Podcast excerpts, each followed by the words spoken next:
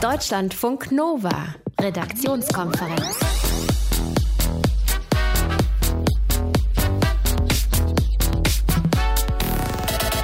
Hektisches Gedrängel und panische Gesichter, dass man nichts mehr abbekommt.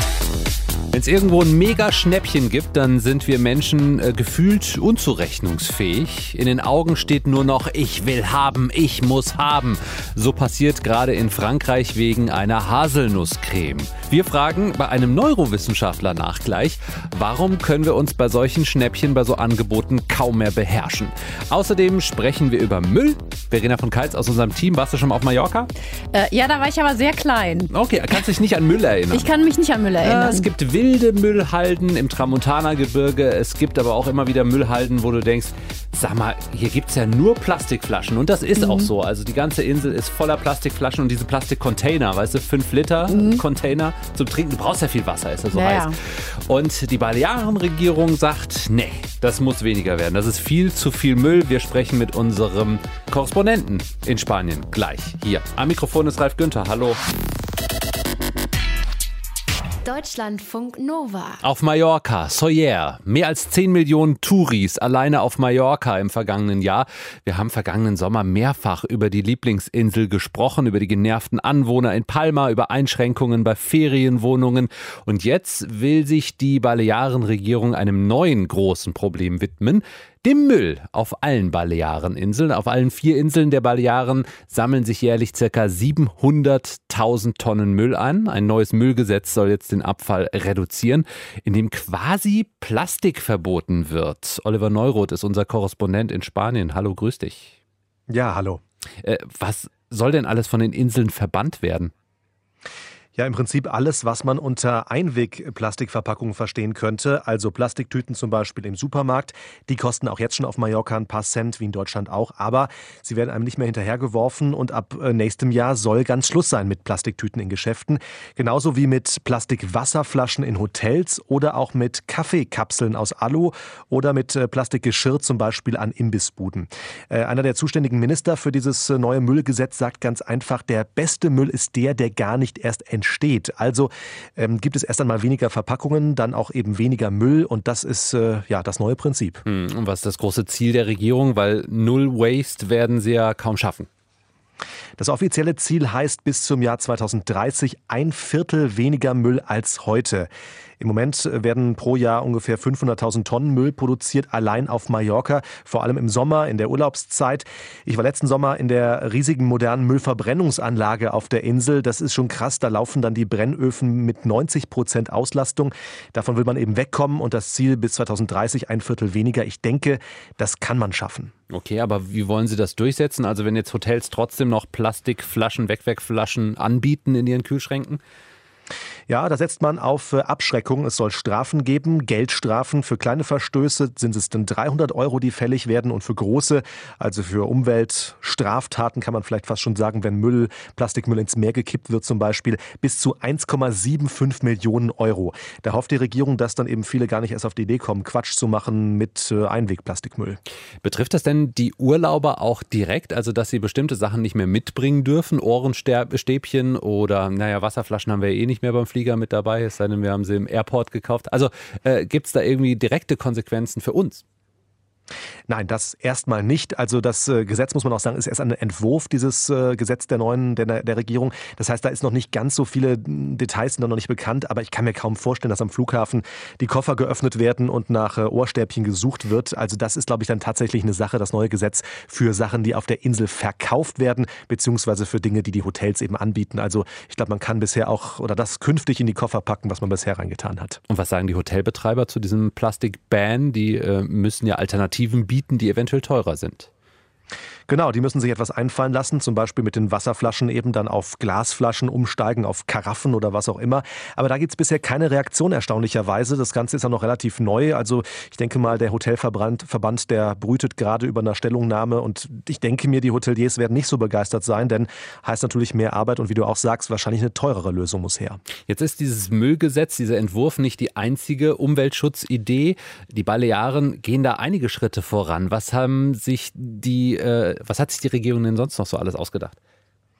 Ja, zum Beispiel arbeiten sie an einem Mietwagenlimit. Letzten Sommer waren 100.000 Mietwagen auf der Insel, wahnsinnig viele. Es sorgte für verstopfte Straßen, für Staus, für ja, schlechte Luft natürlich auch. Und äh, da wollte die Regierung also nun sagen, weniger Mietwagen, nur das ist schwer durchzusetzen, weil ja in der EU darf im Prinzip jede Firma auch Autos nach Mallorca schaffen. Das war schwierig, da irgendwie ein Limit wirklich durchzuziehen. Daran wird noch gearbeitet. Aber was schon beschlossen ist, ist ein neues Klimawandelgesetz, das demnächst in Kraft treten soll.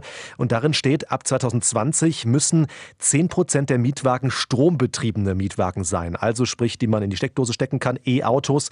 Und äh, später soll die Quote nochmal steigen um jeweils 10 Prozent pro Jahr. Und der, die Idee ist, dass bis 2030 gar keine Verbrennungsmotoren mehr auf der Insel unterwegs sind, also keine Autos mit Verbrennungsmotor. Das nenne ich mal wirklich ambitioniert, aber ja, mal schauen, wie dieser Plan dann aufgeht. Okay, jetzt erstmal ein neues Müllgesetz, das gerade entworfen wird. Für die Balearen ist in der Mache Oliver Neuroth, unser Spanien-Korrespondent, hatte die Infos. Deutschlandfunk Nova, Redaktionskonferenz. Also mal angenommen, ihr wärt Drogenhändler oder ihr habt irgendwas mit Drogen zu tun und müsst irgendwie diese Drogen von, sagen wir mal, Marseille in Frankreich nach Frankfurt bringen. Fahrt ihr dann selber mit dem Auto oder fliegt ihr? Ne, fliegen ist, glaube ich, äh, unmöglich mit Drogen im Gepäck. Viele Drogenkuriere nutzen für solche Strecken tatsächlich eine günstigere Lösung, nämlich Fernbusse. Die Tickets kosten, wenn man früh genug bucht, fast nichts und offenbar wird selten kontrolliert. Zoll und Polizei berichten regelmäßig von Drogenfunden in den Bussen. Und jetzt will ein Fernbusunternehmen dagegen vorgehen, wie Rena von Keitz aus unserem Deutschlandfunk Nova-Team. Äh, erzähl die Geschichte. Ja, also Flixbus ähm, setzt im Rahmen eines Pilotprojekts jetzt schon in einzelnen Bussen Überwachungskameras ein. Mhm. Das berichtet das Magazin Wirtschaftswoche, um Drogenschmuggler abzuhalten oder auch um sie auffliegen zu lassen. Also dort wird mit Kameras gearbeitet, zum einen, die den Gepäckbereich im Auge halten und zum anderen läuft das Einchecken auch anders ab als früher. Die Koffer kriegen so ein Gepäckbändchen, also wirklich wie beim Einchecken am Flughafen, mhm. damit sie den Passagieren eindeutig zugeordnet werden können. Okay, jetzt ziehe ich einfach mal meinen, ich habe ein Hoodie an heute, ich ziehe meine Kapuze nach oben und dann erkennt man mein Gesicht nicht. Also das reicht zum Abschrecken? Ja, anscheinend, ist, auf jeden Fall ist das der Plan. Auf die Überwachungstechnik weisen auch Schilder hin. Das soll das noch verstärken, dass potenzielle Drogenschmuggler abgeschreckt werden, weil sie einfach verunsichert werden. Ne? Mhm. Kennt man ja auch von den Schildern, die man in der U-Bahn sieht, ne? hier über ähm, Kamera überwacht und so. Das Unternehmen sagt aber auch, dass man sich schon wünschen würde, dass mehr Polizeibeamte an den Bushaltestellen präsent wären. Da seien sie aber grundsätzlich im engen Kontakt mit den Behörden. Vielleicht könnte man auch so einen, so einen Schnüffelhund, so einen Drogenspürhund vielleicht mitfahren lassen. Oder? Ja, das ist natürlich auch keine schlechte Idee. Das würde sicherlich auch abschrecken, wenn da irgendwie so ein Schäferhund am Eingang sitzt. Übrigens hat im vergangenen Jahr tatsächlich ein Flixbusfahrer den Spürhund gegeben. Er hat nämlich zwei Koffer von einem Fahrgast entgegengenommen und sich gleich über den süßlichen Geruch gewundert, der da wohl aufgestiegen ist. Dann hat er die Polizei gerufen und die haben wirklich beim Öffnen der Koffer 35 Kilogramm Marihuana gefunden. Allerdings war dann der Besitzer der Koffer schon ziemlich weit weg. Ja, Okay. Ein Fernbusunternehmen will Drogenschmuggler mit Überwachungskameras abschrecken in den Bussen. Deutschlandfunk Nova. Redaktionskonferenz. Die Türen des Supermarkts gehen auf, draußen drängeln schon einige Weile die Kunden vor der Tür, sie rennen rein, stürzen zum Nutella-Regal, um dann so viele 1 Kilo Gläser wie möglich abzugreifen. Tumultartige Szenen. Zum Teil in den Supermärkten in Frankreich. Die Supermarktkette Intermarché hat eine Rabattaktion für diesen Brotaufstrich das äh, riesige fast ein Kilo Glas ist 70 Prozent runtergesetzt. 1,41 kostet das Ganze statt 4,50 Euro. Und die Leute, ihr hört's, die fallen tatsächlich über die Gläser her, stoßen sich um, sie schreien sich gegenseitig an. Kann ich vollkommen verstehen. Bei ähm, Superschnäppchen, da reagiere ich auch ähnlich. Aber wieso rasten wir Menschen eigentlich so aus, wenn wir Sale lesen oder Promo oder Rebajas oder Sonderangebot oder Aktionspreis? Christian Elger ist Neurowissenschaftler und mit ihm haben wir vor der Sendung gesprochen. Warum drehen Leute durch und schreien sich an wegen so eines Schnäppchens? Schnäppchens? Weil unser Belohnungssystem aktiviert wird und man muss wissen, was dieses Belohnungssystem ist. Wir haben im Gehirn eine oder mehrere Strukturen von Nervenzellen, die miteinander verschaltet ein Wohlgefühl erzeugen, wenn sie aktiviert werden, was durch nichts zu überbieten ist. Und solche Rabattreize oder Schnäppchen, wie immer man das nennen will, aktivieren dieses System. Und wenn man das Tier experimentell untersucht, sieht man, dass das Tier nichts lieber tut, als sich dort aktivieren. Und wenn man Süchtige sieht, sieht man auch, dass die alles machen, um ihre Sucht zu befriedigen. Hm. Alles das läuft über dieses System. Okay, aber was genau passiert da im Gehirn? Wie funktioniert diese Aktivierung? Die Aktivierung erfolgt über diesen Reiz. Ich denke, man muss noch mal ein bisschen weiter zurückgehen.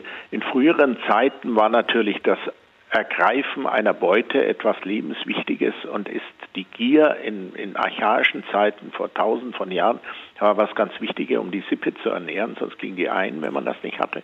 Das ist also in unserem Gehirn gut fixiert und damit, dass man auch Dinge machte, die hochgefährlich werden, wie einem Mammut hinterherrennen mit untauglichen Waffen, gibt es wahrscheinlich bei allen Lebewesen, aber beim Menschen auch mit besonderer Bedeutung ein Belohnungssystem, was sagt, wenn du das kriegst, bist du ganz toll und das ignoriert die Gefahr. Wir haben Untersuchungen dazu gemacht, die zeigen, wenn das Belohnungssystem aktiviert ist, ist dieses System im Gehirn brauchst du das, du es nicht, ist es den Preis wert, ist es den Preis nicht wert oder den Aufwand, den du betreiben wirst, dieses System ist völlig abgeschaltet. Und das Belohnungssystem ist quasi ein, ein Hochmotivator des Gehirnes. Jetzt stehe ich an der Kasse, habe dieses Brotaufstrichglas in der Hand und sage, ich habe es geschafft. Wie lange hält dieses Glücksgefühl dann an? Ganz wenig. Wenn Sie einmal um den Block vorher gehen würden, dann würden Sie es nicht mehr machen. Okay. Ja, deswegen sagt man auch bei schwerwiegenden Entscheidungen eine Nacht drüber schlafen, es relativiert sich alles. Es gibt Experimente, die zeigen, dass wenn Ihnen 20 Euro jetzt angeboten werden, dass sie dem 50 Euro in einer Woche bevorziehen. Und das zeigt, dass dieses Belohnungssystem eine unmittelbare Befriedigung braucht. Und wenn man da Zeit dazwischen bringt, dann relativiert sich das alles und man kommt darüber weg. Sie haben eben auch diesen Effekt mit dem Drogennehmen verglichen. Genau. Das heißt, Pillchen und Rabattzeichen haben ähnliche Wirkung? Genau, das ist, also viele Drogen wirken über dieses System und das hat ganz ähnliche Effekte. Sind wir denn alle für die Rabattzeichen anfällig oder der eine mehr, der andere weniger?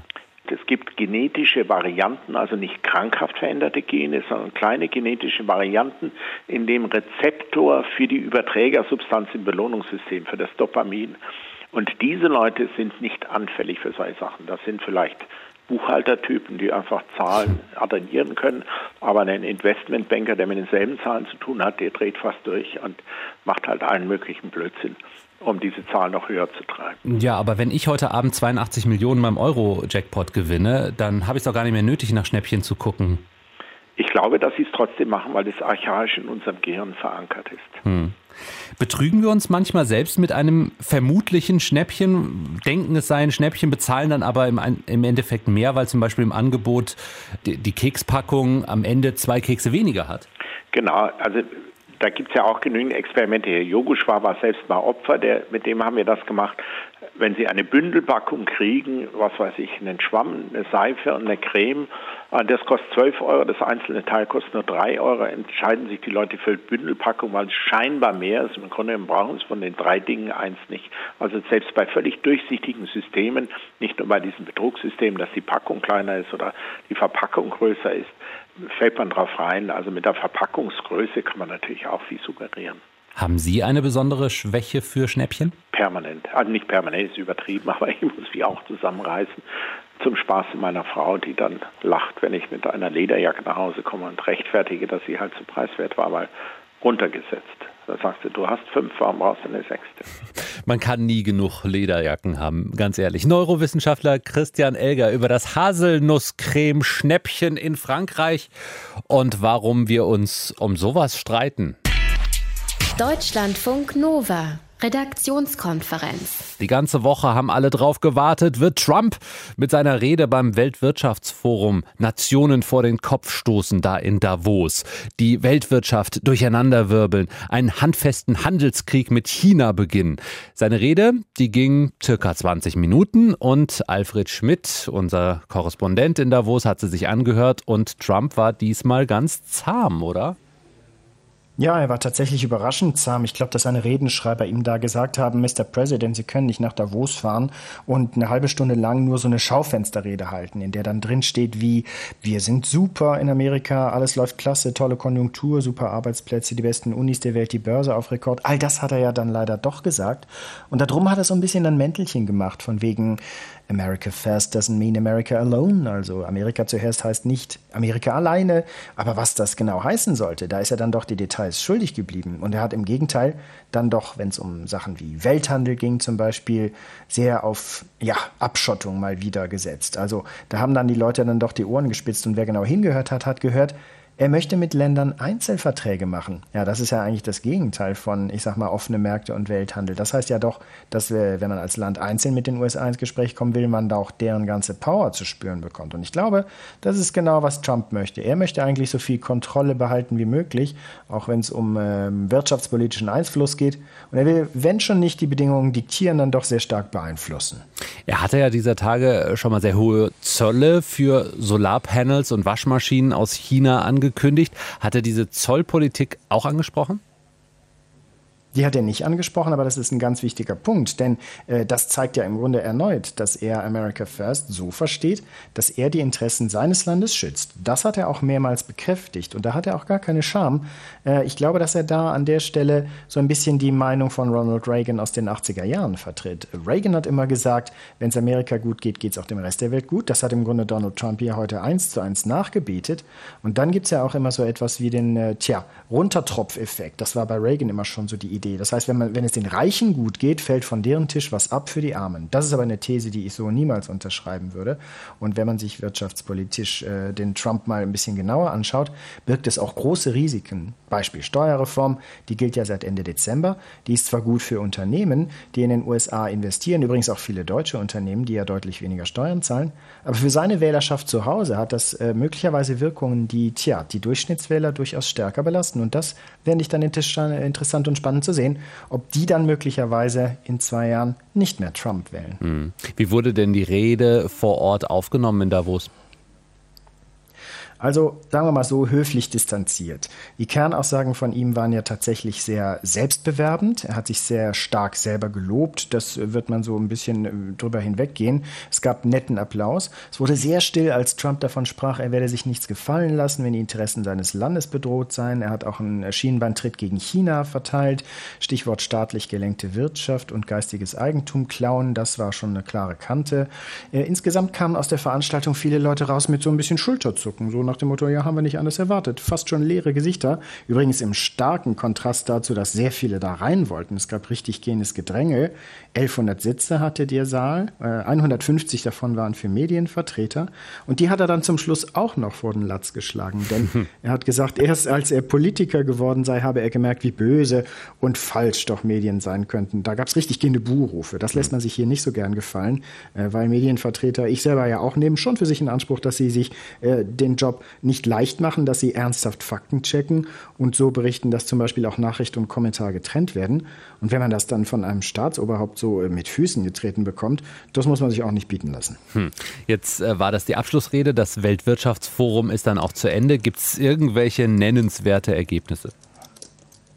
Ja, ich würde sagen, man ist vielleicht ein kleines bisschen weitergekommen auf dem Weg dahin, die Politik wieder stärker ins Boot zu holen, wenn es wirtschaftspolitisch überhaupt mal dazu kommen sollte. Denn in den vergangenen Jahren hat es ja da, genau daran doch gehapert. Und ich fürchte aber, was dafür wiederum nicht gelungen ist, ist ein bisschen mehr Einigkeit herzustellen, was ja ursprünglich das Motto war. Also die hm. Tendenzen, dass man mehr ohne einander machen will, Stichwort Brexit, die Briten werden die EU verlassen, und dass man auch ohne einander auskommen will und was die ganzen Signale des amerikanischen Präsidenten betrifft, die konnte Davos nicht so richtig dämpfen. Also die starken Herausforderungen der nächsten Zeit, Ungleichverteilung von Reichtum, Ressourcenverschwendung, Planetenverschleiß bei ständig stark äh, weiter wachsender Wirtschaft, das wurde hier vielleicht besprochen, aber so richtig effizient und mit Schlagkraft dagegen kämpfen, da braucht es wahrscheinlich mehr als eine Tagung. Alfred Schmidt, live aus Davos, wo heute das Weltwirtschaftsforum zu Ende gegangen ist. Deutschlandfunk Nova, Redaktionskonferenz. Eine Richterin, die dem Verurteilten knallhart ins Gesicht sagt, was sie von ihm hält. In Michigan, in den USA. Da ist diese Woche der ehemalige US-Arzt Larry Nasser wegen massenhaften sexuellen Missbrauchs junger Turnerinnen zu 175 Jahren Haft verurteilt worden. Bei dem Prozess sind 156 Mädchen und Frauen angehört worden, darunter mehrere Olympiasiegerinnen. Und bei der Urteilsverkündung, da wurde die Richterin Rosemary Aquilina sehr deutlich. Es sei ihr, Achtung, eine Ehre und ein Privileg, den Typen zu bestrafen. Außerdem, Zitat, ich würde nicht einmal meine Hunde zu ihnen schicken und sie verdienen es nicht, jemals wieder das Gefängnis zu verlassen. Ich habe gerade ihr Todesurteil unterschrieben. Damit meint sie, dass er im Gefängnis wohl sterben wird. Irgendwann. Also er wird nicht zum Tode verurteilt. Ulf Bürmeier war Richter am Landgericht Berlin und derzeit wissenschaftlicher Mitarbeiter des Verfassungsgerichtshofs des Landes Berlin. Außerdem hat er unter anderem in den USA Rechtswissenschaften studiert. Ich habe heute mit ihm gesprochen, ihn gefragt, wie beurteilen Sie das? Ist das eine normale normale Rhetorik für eine Richterin in den USA? Also ich muss gestehen, dass ich jetzt bislang auch nur wenige Urteilsverkündungen in den USA live mitbekommen habe. Insofern fehlt mir der Überblick, um zu sagen, ob das normal ist oder nicht. Aber mein Eindruck ist doch, dass die Richterin da deutlich über den Rahmen dessen hinausgegangen ist, äh, was normal ist, einfach weil sie doch ähm, einen sehr emotionalen Tonfall angeschlagen hat. Man muss dabei natürlich berücksichtigen, dass es eben nicht mehr um die Hauptverhandlung ging äh, in dieser Strafsache, sondern schon um die Urteilsverkündung. In der Hauptverhandlung, denke ich, wären solche Äußerungen sowohl in den USA als auch in Deutschland völlig undenkbar furchtbar, einfach weil man sich ähm, dann als Gericht sofort der Besorgnis der Befangenheit aussetzen würde. Also nach der deutschen Strafprozessordnung geht es dabei, keine Gründe zu liefern, die Misstrauen gegen die Unparteilichkeit äh, eines Richters rechtfertigen. Ja? Und Misstrauen gegen die Unparteilichkeit, das ist schon ein relativ weiter Maßstab. Mit anderen Worten, so deutliche Worte wären in der Verhandlung undenkbar. In einer Urteilsbegründung ist es natürlich etwas anders. Da kann man durchaus emotionaler werden oder jedenfalls deutlichere Worte finden. Denn da kann man ja nicht mehr abgelehnt werden. Aber auch da denke ich, ist es wichtig, wichtig, immer noch die Unschuldsvermutung zu berücksichtigen, denn die gilt ja bis zum rechtskräftigen Abschluss eines Verfahrens. Und soweit ich das mitbekommen habe, ist das Verfahren ja gerade noch nicht rechtskräftig abgeschlossen. Also ich finde das äh, schon eine, eine sehr bedenklich deutliche Formulierung. Hat denn so eine harte Wortwahl vielleicht auch was damit zu tun, dass solche Prozesse gerne mal live im Fernsehen übertragen werden? Also gerade die Urteilsverkündung, die lief vorgestern Abend live im Fernsehen bei CNN, also damit quasi weltweit. Das ist jedenfalls eine Sorge, die man haben kann, dass dann äh, die Richterin oder der Richter letzten Endes mehr für das Fernsehpublikum spricht, als tatsächlich bezogen auf den einzelnen Fall, ähm, dass er oder sie mehr auf den Effekt in der Öffentlichkeit achtet, äh, als tatsächlich auf die Details des Einzelfalls. Und da muss man ganz ehrlich sagen, ich bin ja auch jemand, der durchaus politisch deutlich Position bezieht, aber niemals in den Fällen, in denen ich selber als Richterin oder als Richter tätig werde. Und ich denke, solche Fernsehübertragungen bergen genau dieses Risiko, äh, dass man letztlich ein Einzelfälle zum Anlass nimmt, um politische Statements zu äußern. Und da, denke ich, äh, hat die Kollegin in den Vereinigten Staaten eine rote Linie zumindest touchiert, wenn nicht überschritten. Es gab aber auch durchaus Lob. Also die BBC, die hat die Richterin gelobt und gesagt, es sei den vorgeladenen Zeuginnen, die dabei waren, also den Opfern des ehemaligen Arztes gegenüber, eher auch wie eine Therapie als jetzt ein normales Auftreten als Richterin. Ähm, ist es vielleicht auch ganz gut in solchen Fällen, wenn Richterinnen und Richter nicht nur steif und juristisch daherreden, sondern auch mal ein wenig Menschlichkeit zeigen, also gut für die Opfer? Also ich denke natürlich, dass Empathie gerade bei der Befragung von möglicherweise traumatisierten Zeuginnen und Zeugen eine ganz wichtige Rolle spielt. Aber es gibt einen großen Unterschied, denke ich, zwischen einer äh, empathischen, einfühlsamen Befragung auf der einen Seite und einem sich gemein machen ähm, mit einer Zeugin oder einem Zeugen. Mit anderen Worten, man muss natürlich versuchen, sich hineinzuführen in die Situation, aber man darf das, was man da im Gerichtssaal hört, eben auch nicht unmittelbar für bare Münze nehmen. Man darf die äh, sich ja später anschließende Beweiswürdigung zum Beispiel, ja, kann man dieser Zeugin, diesem Zeugen jetzt überhaupt glauben, darf man nicht vorwegnehmen, äh, indem man schon im Saal den Eindruck erweckt, äh, als nehme man alles für bare Münze. Also ich denke, das ist schon durchaus alles ein wenig komplexer, äh, als es sich in den Medien so darstellt und deswegen würde ich gerade vor diesem sich zu eigen machen, würde ich sehr warnen wollen. Ja, also man muss schon noch eine gewisse professionelle Distanz wahren. Wenn Sie mal an Ihre Fälle als Richter zurückdenken, wie emotional sind Sie schon mal geworden im Gerichtssaal? Also ich hoffe jedenfalls sehr, dass ich mich da zurückgehalten habe. Ich äh, kann mich eigentlich nur an emotionale Situationen erinnern, wenn quasi nach Aktenlage völlig klar war, dass wir gerade als Kammer angelogen wurden. Äh, da kann man sich dann schon mal ärgern und da kann ich mich auch erinnern, dass ich da schon sehr deutlich äh, zum Beispiel eine Zeugin mal zur Wahrheit gerufen habe. Aber gerade dieser Fall macht auch deutlich, wie problematisch solche Situationen sind. Wir haben die Zeugin nämlich hinterher als Kammer wegen Meineids angezeigt und sie ist dann vom Amtsgericht freigesprochen worden von diesem Vorwurf, obwohl wir im Saal subjektiv absolut sicher waren, dass sie uns gerade angelogen hatte. Also diese Situationen sind eben nicht so einfach. Ich kann den Freispruch des Amtsgerichts nicht bewerten, ob der richtig oder falsch war, aber jedenfalls ist die, äh, die befragliche Zeugin freigesprochen worden und wir sahen die Situation im Saal völlig anders. Ne? Also man muss da, glaube ich, äh, auch in solchen Situationen möglichst einen kühlen Kopf bewahren. Das ist, das ist eben die richterliche Aufgabe. Das ist in den Medien anders und das ist, äh, da, da wird ja häufig sehr emotional argumentiert, eben sehr häufig auch eine Opferperspektive eingenommen und es ist völlig normal, dass zum Beispiel Nebenklägerinnen Nebenklägerinnen und Nebenkläger auch äh, emotional reagieren. Aber ich denke, äh, das ist ja durchaus eine kulturelle Errungenschaft, dass wir heute eben nicht mehr die vermeintlichen Opfer selber äh, die Bestrafung des vermeintlichen Täters übernehmen lassen, sondern dass wir äh, da eine staatliche Institution, eben das Gericht zwischengeschaltet haben, die möglichst neutral und unemotional prüfen soll, was denn eigentlich vorgefallen ist. Und diese kulturelle Errungenschaft, denke ich, die geben wir ein Stück weit auf, wenn Richterinnen und Richter allzu sehr sich quasi als Verteidiger der vermeintlichen Opfer vergerieren. In Deutschlandfunk Nova, Ulf Bürmeier, ehemaliger Richter am Landgericht Berlin, kennt sich aber auch gut aus mit US-amerikanischen Gerichten, wo eine Richterin den Verurteilten bei der Urteilsverkündung ziemlich rund gemacht hat. Deutschlandfunk Nova, Redaktionskonferenz. Ich habe mir das Knie gestoßen, Symptome gegoogelt, ich hab Krebs. Den Spruch kennt ihr wahrscheinlich. Es ist aber ja wirklich so, wenn wir mal Wehwehchen haben und im Netz danach suchen, da bekommt man zum Teil schon Angst. Dr. Google, der macht Menschen zu Hypochondern. Immer mehr Menschen suchen im Netz nach Gesundheitsinfos. Und eine Studie der Bertelsmann Stiftung hat gerade untersucht, wie sie das tun und auch, wie Ärzte das überhaupt finden, dass wir das tun. Mehr als 1000 Menschen wurden dafür befragt. Verena von Keitz aus unserem Team, du hast dir das Ganze angeschaut. Aus welchen Gründen suchen die Leute häufig Infos zu Gesundheitsthemen? Also viele wollen sich einfach informieren über allgemeine Gesundheitsrisiken und Krankheiten, aber auch viele gucken vor oder nach einem Arztbesuch ins Netz. Mhm. Äh, und vor allem äh, schauen sie natürlich dann ins Netz, wenn bei jemandem eine schwere Krankheit diagnostiziert worden ist, um vielleicht auch äh, sozusagen Leidensgenossen zu finden und sich ein bisschen Trost zu holen. Sehr oft nutzen die Menschen dabei sowas wie Wikipedia oder andere Online-Lexika. Daran finde ich, merkt man ja schon, dass es oft auch erstmal um so einen Überblick geht und grundsätzliches Verständnis. Aber auch kommerzielle Gesundheitsseiten wie NetDoktor und Apothekenumschau sind gern genommen. Die mhm. äh, schreiben tatsächlich, muss man sagen, äh, gar nicht so schlechte Beschreibungen manchmal so als ersten Eindruck. Und die große Mehrheit der Befragten, die das Internet nutzen, sind auch zufrieden mit dem, was das Netz ihnen ausspuckt. Das heißt, sie fühlen sich gut informiert. Ja, auch weil du beim, im Netz Dinge nochmal nachlesen kannst, die du beim Arzt vielleicht nicht richtig verstanden vergessen hast oder Dinge, die du dich gar nicht getraut hast zu fragen, weil du, das ist vielleicht zu banal oder du es vergessen hast oder weil du von anderen Patienten, die in der gleichen Situation sind, eben Trost willst oder emotionale Unterstützung und dich austauschen kannst. Das kann dir ja auch dein Arzt vielleicht nicht unbedingt äh, geben in diesem Umfang. Ja, aber dann kommt man beim Arzt rein, Herr Doktor, ich weiß schon, was ich habe. Also wie finden das die Ärzte? Finden die es gut, dass dann ihnen jemand gegenüber sitzt, der schon so gefährliches Halbwissen hat?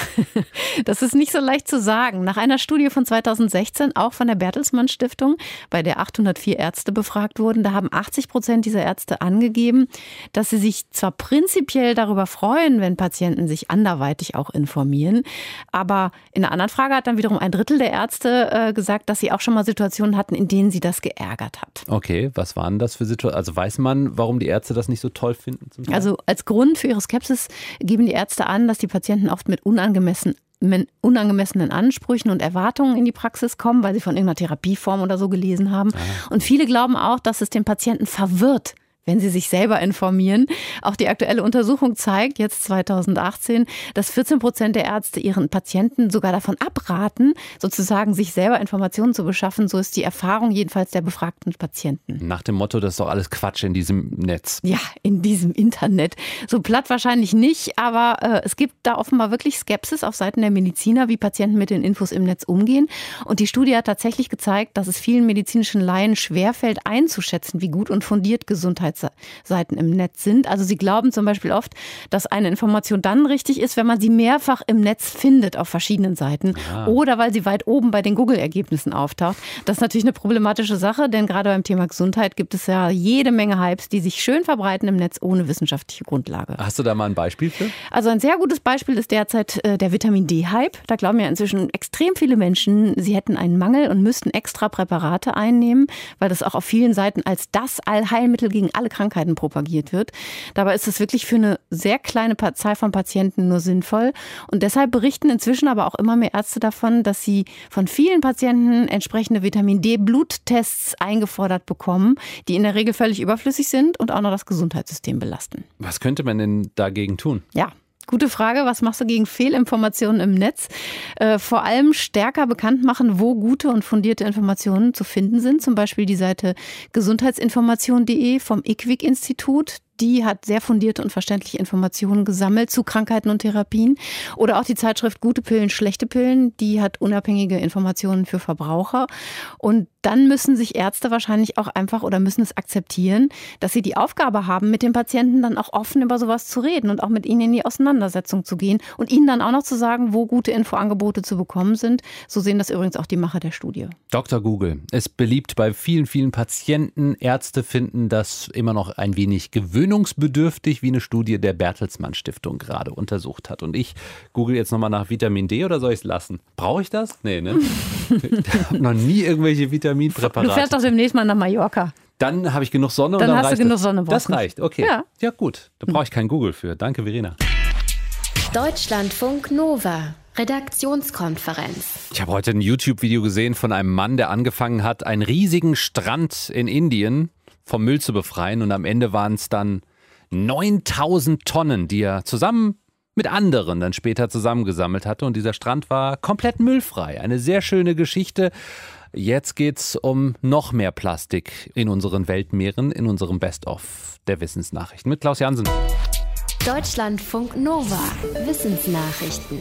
Plastik ist schlecht für Tiere, das wissen wir schon lange. Fische können sich in Plastikresten verfangen, Möwen verhungern mit vollen Kunststoffmägen, aber Plastik ist auch schlecht für Korallen, berichten jetzt Forscher im Magazin Science. Sie haben Korallenriffe von Thailand bis Australien untersucht und sogar in den entlegensten Regionen Plastik gefunden. Der Abfall kommt immer wieder mit den Korallen in Kontakt und das macht die Tiere fast alle krank. Durch die Meeresströmungen prallen die Plastikteile immer wieder gegen die Korallen, durch die stetige Reibung verletzen sich die Tiere dabei und werden anfälliger für weitere Krankheiten. Außerdem nehmen zum Beispiel feststeckende Plastiktüten den Korallen viel Licht weg. Auch Nahrung und Sauerstoff werden so knapper. Dass der Homo sapiens, also der moderne Mensch, seinen Ursprung in Afrika hat, ist bekannt. Bisher gingen Forscher davon aus, dass er sich vor rund 100.000 Jahren von dort weg bewegt hat und Richtung Norden gewandert ist. Jetzt aber hat ein Team von Wissenschaftlern Überreste des Homo sapiens in Israel entdeckt, die etwa 180.000 Jahre alt sind. Das heißt, der Homo sapiens muss schon früher in Gebiete außerhalb Afrikas gewandert sein. Die Forscher hatten südlich der Hafenstadt Haifa einen Teil eines Oberkiefers und acht Zähne Steine gefunden. Dort in der Nähe lagen auch Überreste moderner Menschen, die man bisher für die ältesten hielt. Wissenschaftler in Deutschland freuen sich über den neuen Fund. Er stützt ihre Theorie, dass der moderne Mensch in Gruppen und zu verschiedenen Zeiten aus Afrika ausgewandert ist. Mücken nerven. Viel schlimmer ist allerdings, dass sie Krankheiten übertragen. Vielleicht schaffen Forscher es irgendwann, Mücken so zu trainieren, dass sie keine Menschen mehr stechen. Bis dahin ist es zwar noch ein sehr weiter Weg, aber Biologen der Uni Washington in Seattle haben schon mal den Anfang dafür gemacht. Sie haben herausgefunden, dass Mücken tatsächlich trainiert werden können und sich Gerüche merken können, die sie dann vermeiden wollen. Die Forscher haben Mücken kleine Stromschläge verpasst, wenn sie an bestimmte Menschen oder Tiere gingen. Wenn sie deren Geruch dann später rochen, flogen sie woanders hin. Die Forscher schreiben, wenn man besser weiß, warum Mücken wen stechen und welche Stoffe im Gehirn der Mücken dafür entscheidend sind, könnte man wirksamere Anti-Mückenmittel entwickeln. Deutschlandfunk Nova. Wie kann man aggressive Autofahrer noch wütender machen? Indem man ganz ruhig und gelassen bleibt und sie anlächelt und so tut, als würde man sich nicht über sie ärgern. Dann werden sie noch wütender. Aber in Wirklichkeit ärgert man sich doch irgendwie ne? über die Dazwischendrängler und die Nichtblinker und die ganz nah Auffahrer. Diese Woche sind in Goslar die Verkehrsgerichtstage und Kai Nehm, Präsident der Konferenz, hat vorneweg gleich mal eine Warnung rausgegeben, nämlich die Aggressivität im Straßenverkehr nimmt zu. Wir Deutschen benehmen uns auf der Straße egoistisch. Wir wissen alles besser und nehmen kaum Rücksicht auf andere Verkehrsteilnehmer. Deutschlandfunk Nova Reporterin Rebecca Endler mit einer Aggressionsanalyse von der Straße. Und da hat der Typ auch schon Michael Douglas Faust in seiner Fresse sitzen. Ach, jedes Mal, wenn mich im Straßenverkehr jemand anmotzt, weil ich auf meinem Fahrrad vielleicht zwei Meter auf der falschen Seite fahre, jedes Mal, wenn mich irgend so ein Typ schief von der Seite anmacht, dann sehe ich vor meinem inneren Auge Michael Douglas der reinhaut. Also ich bin da der Meinung, da darf man sich innerlich ruhig die Freiheit nehmen, in Gedanken alles auszuleben, was auch immer man sich da gerade vorstellen möchte, solange man es eben nicht in die Realität umsetzt. Das ist Katrin Hoffmann. Sie ist Psychologin und Trainerin für Stressbewältigung. Bevor sie mir ein paar Tipps gibt, wie ich das Michael Douglas Kopfkino nicht in die Realität umsetze, will ich erstmal wissen, geht es auch anderen so? Sind wir eine wild gewordene Herde im Straßenverkehr? Ja, ich sehe es tagtäglich. Auch gestern Abend zum Beispiel, wo es so stark geregnet hat. Ich war auf der Autobahn und habe mich gewundert, äh, wie die Leute teilweise fahren. Ich meine, es wäre schlimmer geworden, ja. Nee, eigentlich, also mir fällt da nichts auf, dass Leute aggressiver sind. Also ich glaube, wir sind aggressiver, weil ähm, der Straßenverkehr zugenommen hat. Ne? Es gibt mehr Autos, mehr Fahrradfahrer. Also in, in den Ballungsgebieten ist einfach unheimlich viel Verkehr. Und ich glaube, das macht die Leute aggressiv. Das ist einfach ein mathematisches Problem. Das ist Jens Schade. Er ist Verkehrspsychologe und Wahrnehmungsforscher an der Technischen Universität Dresden. Wenn weniger auf der Straße sind, gibt es auch weniger Konflikte. Wenn mehr auf der Straße ist, gibt es mehr Konflikte. Das hat also nichts mit Aggression zu tun. Jens Schade sagt, die gestiegene Aggressivität ist ein Mythos der sich die letzten 50 Jahre hartnäckig hält und immer wieder aufs Neue rausgekramt wird. Die wissenschaftlichen Belege dafür sind eher äh, ja mau. Er sagt, in den letzten 20 Jahren ist die Anzahl der registrierten Unfälle mit personenbezogenen Ursachen, also aggressives und rücksichtsloses Verhalten, zurückgegangen. Das liegt nicht unbedingt daran, dass die Menschen sich mehr an Regeln halten, sagt er, sondern daran, dass die Polizei bei den Unfällen die Lage vielleicht auch anders einschätzt. Das Kraftfahrtbundesamt hat ein Fahreignungsregister. Da wird jeder, der sich im Straßenverkehr auffällig verhält, also Punkte kassiert, aufgeführt. Wenn man sich die Zahlen anschaut, kann man sehen, dass eigentlich Verstöße, die mit aggressivem Verhalten zu tun haben, ja eher abgenommen als zugenommen haben. Wenn wir also im Straßenverkehr gar nicht so verrohen, wie wir das wahrnehmen, woran könnte diese verzerrte Wahrnehmung sonst liegen? An dem Konzept der erwartungsgeleiteten Wahrnehmung. So nennen es Psychologen. Ich würde es vielleicht die selbsterfüllende Prophezeiung nennen. Wenn ich natürlich der Auffassung bin, dass diese aggressiven Verhaltensweisen zunehmen, dann sehe ich die natürlich auch eher. Ja, also weil ich dann auch danach auch einfach schaue. Auf der anderen Seite, kooperatives Verhalten ist auch manchmal nicht so einfach sichtbar. Und wenn mir schon eher die aggressiven Fahrer auffallen, dann bloß nicht davon anstecken lassen. So wie gute Laune angeblich ansteckend ist, ist es eben auch bei Aggression. Aber wie bleibe ich dann cool und gelassen? Katrin Hoffmann, Trainerin für Stressbewältigung, hatte ein paar Tipps. Wichtig ist, zu lernen, immer genug Zeit einzuplanen. Das heißt unter Umständen auch mal morgens früher aufstehen, nochmal gemütlich einen Kaffee trinken und nicht gehetzt losfahren. Gute Musik hören, entspannt ebenfalls, sagt Katrin Hoffmann. Und was natürlich auch wichtig ist, ist die Körperhaltung. Also, dass ich im Auto, wenn ich im Auto sitze, darauf achte, dass ich eine entspannte, lockere Körperhaltung habe, die Schultern hängen lasse, äh, tief in den Bauch atme. Vielleicht schaffe ich sogar ein kleines Lächeln aufzusetzen. Das signalisiert natürlich alles meinem Gehirn, es ist hier keine Gefahrensituation. Ich muss mich nicht anspannen, nicht aufregen, ich muss nicht kämpfen oder fliehen, sondern ich kann hier ganz entspannt im Straßenverkehr mitfließen. Und sollten sich dennoch brenzlige Situationen ergeben, die eigenen Gedanken steuern, sich bewusst dafür entscheiden, sich nicht ärgern zu lassen. Also ich bleibe ruhig und gelassen, ob ich jetzt fünf Minuten später oder früher ankomme, ist nicht so wichtig. Hauptsache ich komme gut an. Und gut ankommen, das ist ja schließlich das Wichtigste. Etwas, worum es jeden Einzelnen im Straßenverkehr gehen sollte.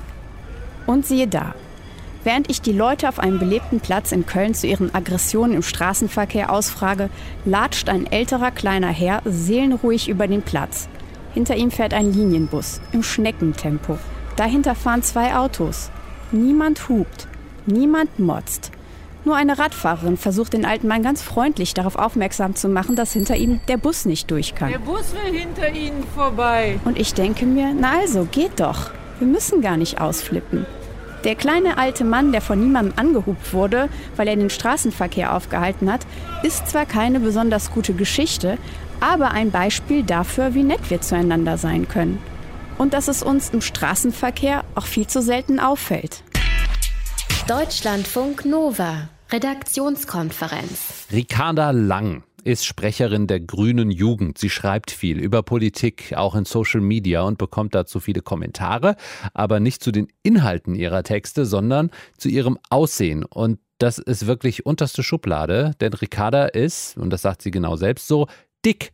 Äh, jetzt hat sie auf dem Online-Portal Bento darüber geschrieben, Verena von Keitz aus unserem Team. Was denn? Ja, unter dem Titel Als Frau in der Politik habe ich keinen Bock mehr auf Beleidigungen, äh, hat, hat sie kritisiert, dass egal zu welchem Thema sie sich äußert, also ob Lohngleichheit, Kinderarmut oder Kohlekraft, die Antwort immer Kommentare auch zu ihrem Äußeren seien. Zitat, fettes Pummelchen bis hin zu der Empfehlung, ich solle mich vollstopfen, bis ich platze, damit es wieder eine Grüne weniger auf der Welt gibt, ist alles dabei. Hm. Und sie sagt, ob auf Twitter oder Facebook Beleidigungen Beleidigungen wie fette Sau, widerlich oder abstoßend muss ich ertragen, wenn ich mich weiterhin politisch engagieren will. Was meint sie mit ertragen? Dass sie die Kommentare nicht ignoriert. Das hat sie wohl lange probiert, aber gemerkt, dass sie immer anfängt, dreimal nachzudenken, bevor sie irgendwas postet und dass sie weiß, dass ja genau das jetzt das Ziel der Trolle sei. Zitat, die Beleidigungen und Kommentare sind ein Machtinstrument, um Frauen aus dem öffentlichen Diskurs zu verdrängen. Darauf habe ich keinen Bock mehr. Und deshalb hat sich Ricarda Lang eben entschieden, weiter zu reagieren und äh, diesen Kampf zu kämpfen und eben auch ähm, offen über diese Erfahrung zu sprechen, um anderen Frauen zu zeigen, dass sie mit ihrer Scham nicht alleine sind. Ich frage mich auch immer, was man machen kann. Ob man dann einfach entweder die Kommentarfunktion abstellt, also das ist ja auch nicht die Lösung, oder mhm. es gar nicht mehr liest. Ja. Ich lese ja generell oft keine Kommentare, weil mich auch nicht interessiert, was ja. andere Leute denken. Dunja Hayali, ne, die ja. ist ja auch sozusagen eine, die sich sehr viel damit auseinandersetzen muss mit Hate Speech und Hate Kommentaren. Und die hat heute noch gesagt, ähm, dass sozusagen ihre Version ist, Antworten ja. und löschen. Antworten und löschen. Auch nicht schlecht. Ricarda Lang, Sprecherin der Grünen Jugend, hat keinen Bock mehr auf Hasskommentare und spricht deshalb laut und deutlich darüber öffentlich. Deutschlandfunk Nova, Redaktionskonferenz. Herzlichen Glückwunsch. Sie haben den Job für die nächsten sechs Monate, aber nur. Dann gucken wir mal weiter. Hallo, hier ist Deutschlandfunk Nova. Solche befristeten Arbeitsverträge für ein paar Monate, vielleicht für ein Jahr, das sind ein Knackpunkt für die Koalitionsgespräche, die heute zwischen Union und SPD starten. Die SPD will befristeten Stellen deutlich einschränken. Das ist gut für Arbeitnehmer, die sonst von einer unsicheren Stelle in eine andere unsichere Stelle wahrscheinlich rutschen. Das passiert wirklich häufiger und sie können dadurch langfristig kaum planen. Vielleicht ist es aber auch ein bisschen schlecht für die Wirtschaft, die dann zu wenig flexibel ist. Das ist zumindest deren Argumentation. Volker Findhammer in unserem Hauptstadtstudio Berlin, da geht es ja um die sogenannten sachgrundlosen Befristungen, die die SPD am liebsten ganz abschaffen will. Was ist das genau? Ja, das ist eine interessante Tatsache. Die hat die SPD zusammen mit den Grünen im Jahr 2001 in der aktuellen Form ja damals selbst eingeführt. Damals ging es darum, den Arbeitsmarkt zu liberalisieren, mehr Leute in Beschäftigung zu bringen. Und dann war genau dieses Instrument der sachgrundlosen Befristung das Instrument der Wahl, um Menschen, die keine Arbeit hatten, in Arbeit zu bringen. Und dieses Gesetz erlaubt nämlich, dass nämlich Menschen für ohne einen sachlichen Grund, also ohne dass es irgendeine Form der Beschränkung äh, geben kann, für maximal zwei Jahre in einem Job beschäftigt werden können. In dieser Zeit kann das mehrfach unterbrochen werden, aber das gilt so oder galt damals so ein bisschen als ein Versuchballon, um Leute wieder in Arbeit zu bringen. Für neu gegründete Unternehmen dürfen das sogar maximal vier Jahre sein. Und wenn einer wie ich älter über 52 Jahre ist, dann darf man sogar maximal fünf Jahre ohne sachlichen Grund in einem Unternehmen befristet werden. Okay, und wenn das abgeschafft werden würde, was würde das bedeuten, dass jeder ab dem ersten Tag eine unbefristete äh, Beschäftigung bekommt? Ja, da müssen wir unterscheiden. Es gibt ja auch noch die Befristung aus dem sachlichen Grund. Da gibt es in dem Gesetz mehrere Gründe, die genannt werden, beispielsweise betriebliche Gründe. Da geht jemand in Elternurlaub oder da hat, geht jemand in, in den Sabbatjahr oder anderes. Und für diese Zeiten, für diese sachlichen Gründe darf man ja jeweils auch immer wieder jemand einstellen. Also diese sachlichen Gründe, die bleiben noch bestehen. Die anderen Gründe, also die sachgrundlose Befristung, die möchte die SPD jetzt abschaffen, weil natürlich deren Zahl geradezu explodiert ist.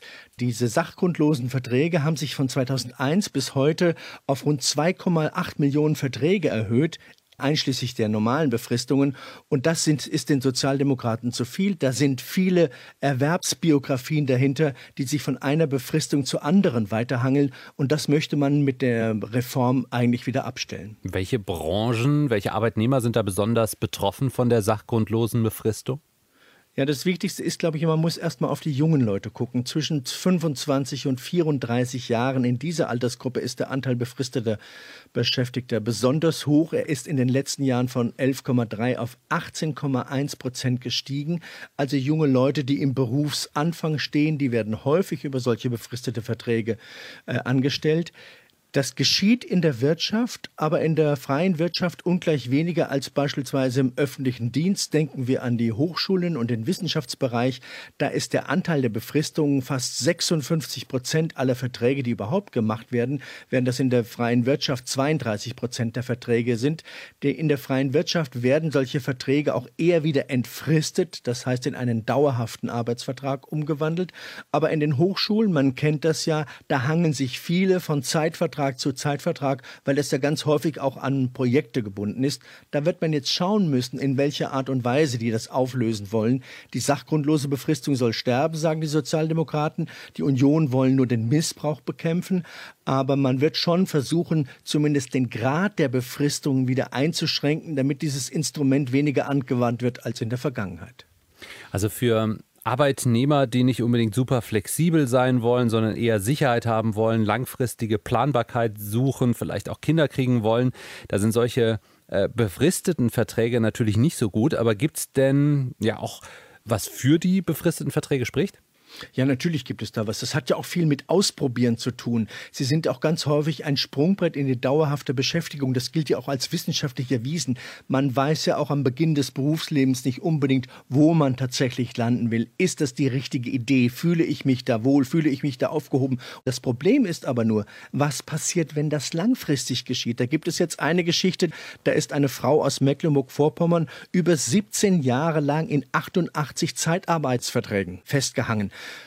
Und das ist natürlich eine Katastrophe für die persönliche Lebensplanung. Allein die Idee, ich will ein Haus bauen oder mir ein Auto kaufen und brauche dafür einen Kredit, den kann ich ja nicht bedienen, wenn ich sofort weiß, mein Vertrag geht nur bis zum Jahresende oder möglicherweise nur bis Ende Februar. 88 Verträge in 17 Jahren. Das heißt, die waren ja noch nicht mal im Schnitt ein Jahr lang, die Verträge.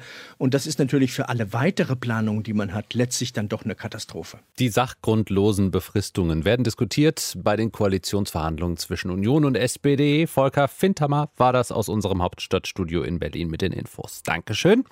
Und das war's von uns für diese Woche. Das waren Verena von Keitz. Euch einen schönen Abend noch. Und ein schönes Wochenende. Überhaupt. Ja, mein Name ist Ralf Günther. Bye, bye.